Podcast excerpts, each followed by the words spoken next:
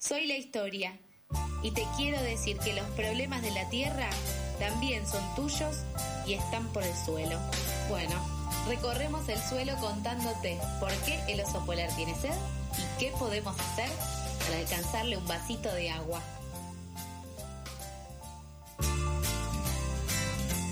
Nos quedan poquitos minutos, 11 nos separan de las 9 de la mañana y vamos a hacer todo rápidamente. En primer lugar, decirle hola, buenos días, Mijael Kaufman, ¿cómo te va? Muy buenos días. He estado mejor. Bien. Pero vamos a sonreír porque los miércoles por el suelo nos hacen sonreír. Espectacularmente espectacular. Super y miércoles. por otro lado, quiero decir, el botánico está a la venta y así les doy el pie para iniciar este bloque.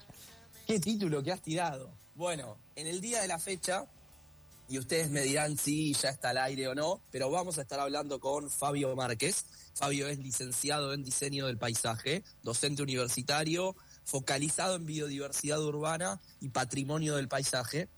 Se especializa en estos temas y para dar un breve contexto, y ya entramos con Fabio, la cuestión de lo que viene pasando con este espectáculo denominado, llamado Secret Garden en el Botánico, en pleno Palermo, en la ciudad autónoma de Buenos Aires. Fabio, ¿cómo estás? Buen día. Buen día, un gusto estar en el programa. Hola Fabio, ¿cómo estás? Eh, para quienes eh, quizás conocen a Fabio, es arroba paisajeante en redes sociales, viene haciendo un laburo sobre estos, estos distintos espacios de la ciudad, su valor y la importancia de cuidar y mantener entre todos como ciudadanos y no dejar que eh, quizás nos pasen por alto, nos pasen por encima, haciendo alusión al nombre de este programa. Eh, Secret Garden en el Botánico. O sea, incluso el nombre es en inglés, ni siquiera es que es en, en español. Fabio, ¿nos puedes contar más sobre esta actividad que estimo que ha organizado el gobierno de la ciudad, Horacio Rodríguez Larreta? Digamos que para entrar en contexto hay que referirse a que el Jardín Botánico es un espacio verde público muy singular por su colección de plantas, de las cuales es la más rica de la ciudad, porque este año cumple 125 años desde que fuera creado por Carlos Taís, y que no es solo una colección de plantas, sino que debiera ser una institución científica y educativa. Estas plantas además son cobijo de fauna silvestre, un microecosistema ahí a pesar del entorno urbano, y es un bolsón de biodiversidad de 7 hectáreas. Patrimonio natural eh, histórico y declarado monumento nacional en el año 1996. En ese contexto, el gobierno de la ciudad alquiló por un mes, durante todo julio, a una empresa española el Jardín Botánico en la nocturnidad.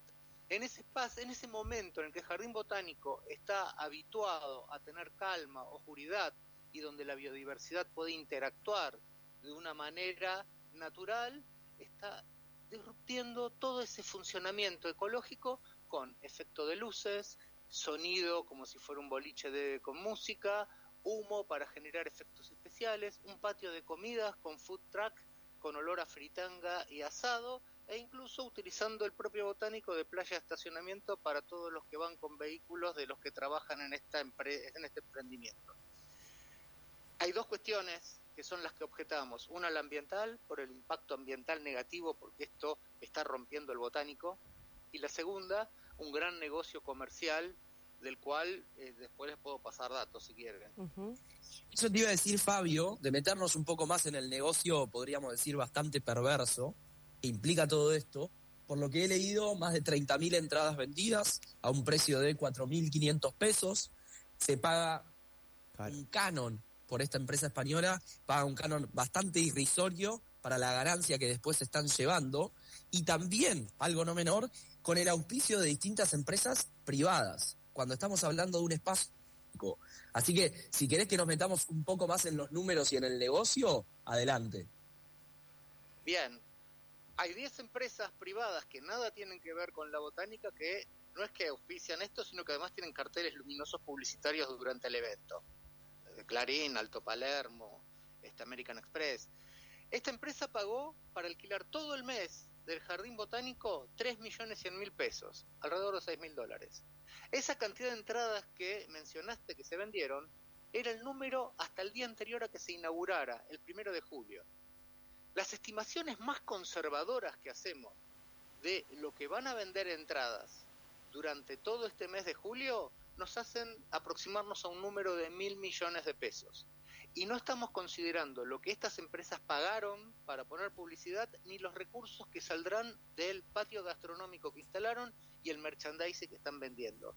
El tema es, al jardín botánico no le entra un solo peso porque esos 3 millones 100 mil, esa cifra irrisoria, va al tesoro de la ciudad y ese tremendo volumen de negocio privado, eh, ¿cuál es el beneficio para la ciudad? Digamos, es un negocio de amigos en el cual usufructan un, un espacio tan frágil como el jardín botánico y que es un bien público y que requiere de cuidados muy especiales para un negocio absolutamente privado. Yo tengo una pregunta con respecto a esto, que es, ¿quién eh, acondiciona o quién da las condiciones justamente como para que estos negocios puedan suceder? ¿Son las mismas empresas? ¿Esa plata entra a la ciudad? ¿Se reutiliza para otra cosa? ¿O es acaso recurso de la ciudad puesto en este espacio a favor de estas empresas amigas? El gobierno de la ciudad es el que le alquiló el jardín botánico a esta empresa por esa cifra, irrisoria que va al tesoro de la ciudad. El resto de lo que haga esta empresa en ese lugar con estos volúmenes de plata se lo lleva la empresa.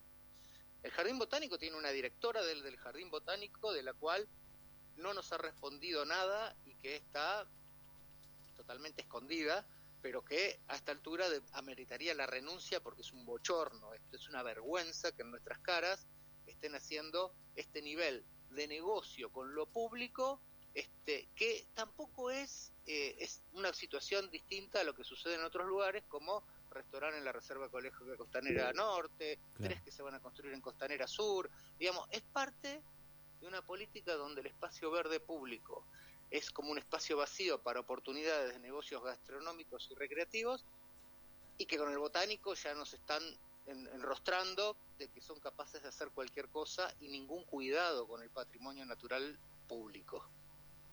Acá hay algo importante, y perdónenme que me sale el abogado de adentro, pero tenemos que hablar de leyes. La ley 12.665 tiene que ver justamente con los monumentos históricos nacionales y el botánico es uno de ellos. De hecho, desde la propia Comisión Nacional se mostraron muy preocupados porque no se hizo el proceso como la ley indica. Digo, se incumplió una ley, más allá de opiniones que podamos tener. Y es importante ponerlo sobre la mesa. Desde el año 1996 fue declarado Monumento Histórico Nacional y cualquiera, como vos decís, cualquier declaración de estas amerita de que tenga que consultar a la Comisión Nacional de Monumentos, Lugares y Bienes Históricos para definir el protocolo y si es viable la actividad que se va a hacer. Se salteó todo eso y tampoco se generó ninguna evaluación de impacto ambiental que debiera haberse hecho ante la singularidad de este espacio tan especial. Este, digamos, no hay ninguna sensibilidad tanto desde cumplir con las leyes como desde entender el objeto por el cual intervinieron porque la prioridad ha sido la codicia de generar el negocio. Y un agregado que les hago también desde el marco legal es que en abril la propia ciudad declaró refugio climático, primer refugio climático, el jardín botánico, ante las olas de calor. Más cinismo no se consigue. Eh, quien dice esto es Fabio Márquez, arroba paisajeante. Él es licenciado en diseño del paisaje, docente universitario, focalizado en diversidad urbana y patrimonio del paisaje, justamente para hablar de lo que están haciendo con el botánico en la ciudad de Buenos Aires. Este este pulmón verde. La verdad, Fabio, después de esta charla, mi hija también les cuento, y Nico también a todos quienes nos están escuchando, yo tengo ganas de ir a levantar food trucks, pero entiendo que quizás la acción individual no sería la solución. Entonces, Fabio, rápidamente, porque nos estamos quedando sin tiempo, decinos cómo podemos eh, aportar nuestra firma o incluso nuestro cuerpo o cómo podemos seguir esta acción para, para darle un impulso y que se frene con, con lo que sería este cinismo tal como lo describiste vos recién.